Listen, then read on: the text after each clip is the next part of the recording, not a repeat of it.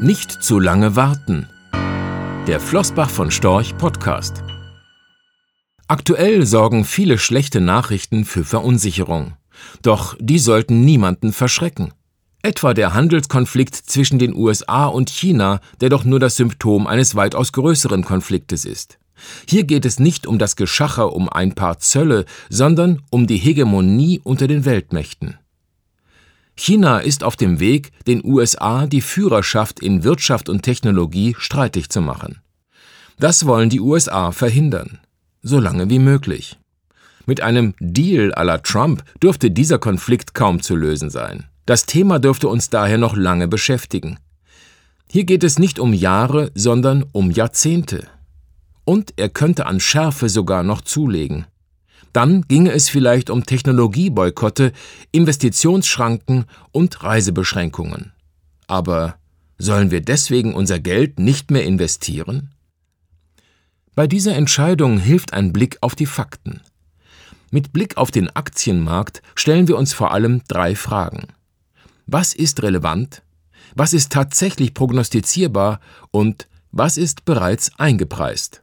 Mit Konjunkturprognosen halten wir uns zurück. Selbst Nobelpreisträger versagen regelmäßig beim Versuch, den genauen Zeitpunkt einer Rezession vorauszusagen. Klar ist, der Handelskonflikt hinterlässt Spuren beim Wachstum, die Unsicherheit der Unternehmen steigt.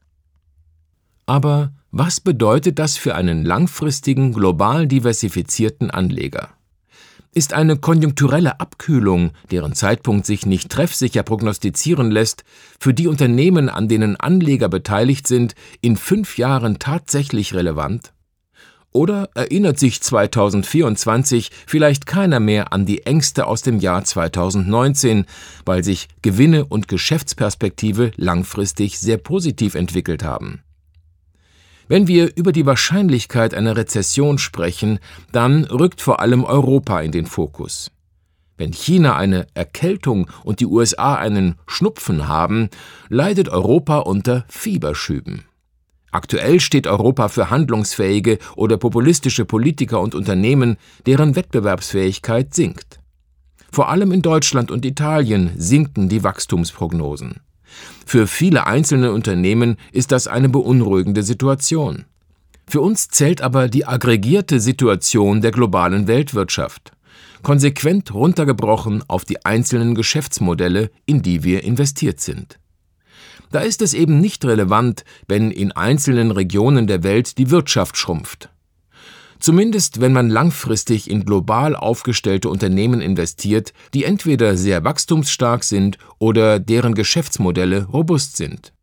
Für Aktien spricht, dass die Bewertung in den vergangenen 30 Jahren kaum gestiegen ist. Während Immobilien, Anleihen, Kunstwerke, Uhren und in was man sonst noch alles investieren kann, deutlich teurer geworden sind, liegt das Kurs-Gewinn-Verhältnis beispielsweise des US-Aktienindex S&P 500 noch auf dem Niveau der 80er Jahre.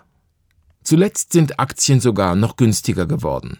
Seit Anfang 2018 legte der S&P 500 etwa um 13 Prozent zu. Die Gewinne stiegen aber stärker als die Kurse. Mit Blick auf die Bewertungen der in den nächsten zwölf Monaten erwarteten Gewinne ist der Index sogar 13 Prozent günstiger geworden. Ganz anders entwickelte sich übrigens der DAX. Hier entwickelten sich die Gewinne weitaus schlechter.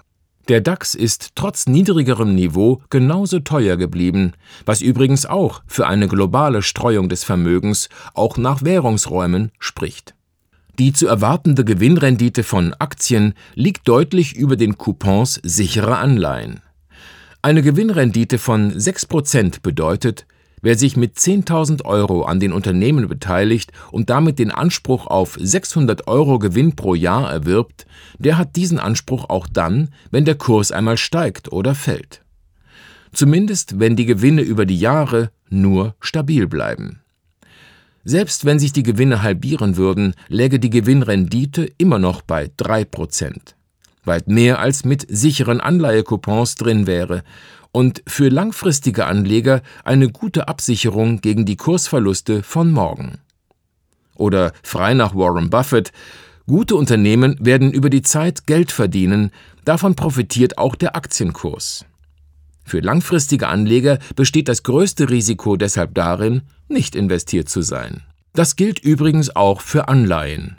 Zumindest für flexible Anleger, die alle Ertragschancen dieser Anlageklasse nutzen. Wir können uns etwa vorstellen, dass die Zinsstrukturkurven auch in Deutschland flacher werden, wie in den USA, Japan oder Großbritannien. Dann läge die Rendite bei zehnjährigen deutschen Bundesanleihen vielleicht bei minus 0,5 Prozent.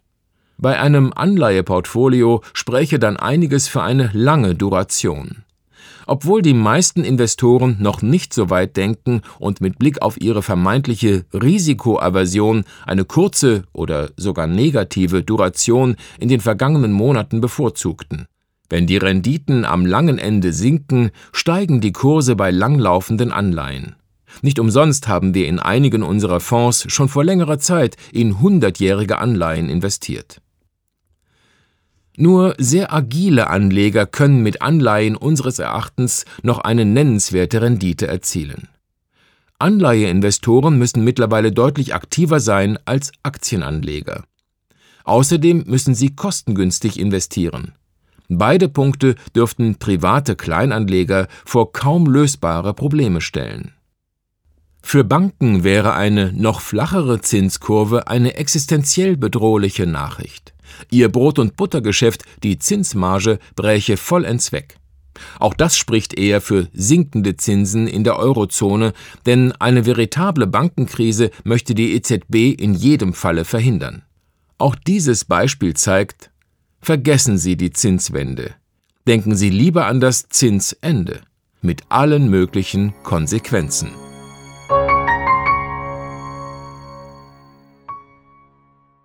Rechtlicher Hinweis. Diese Publikation dient unter anderem als Werbemitteilung. Sie richtet sich ausschließlich an Anleger mit Wohnsitz bzw. Sitz in Deutschland.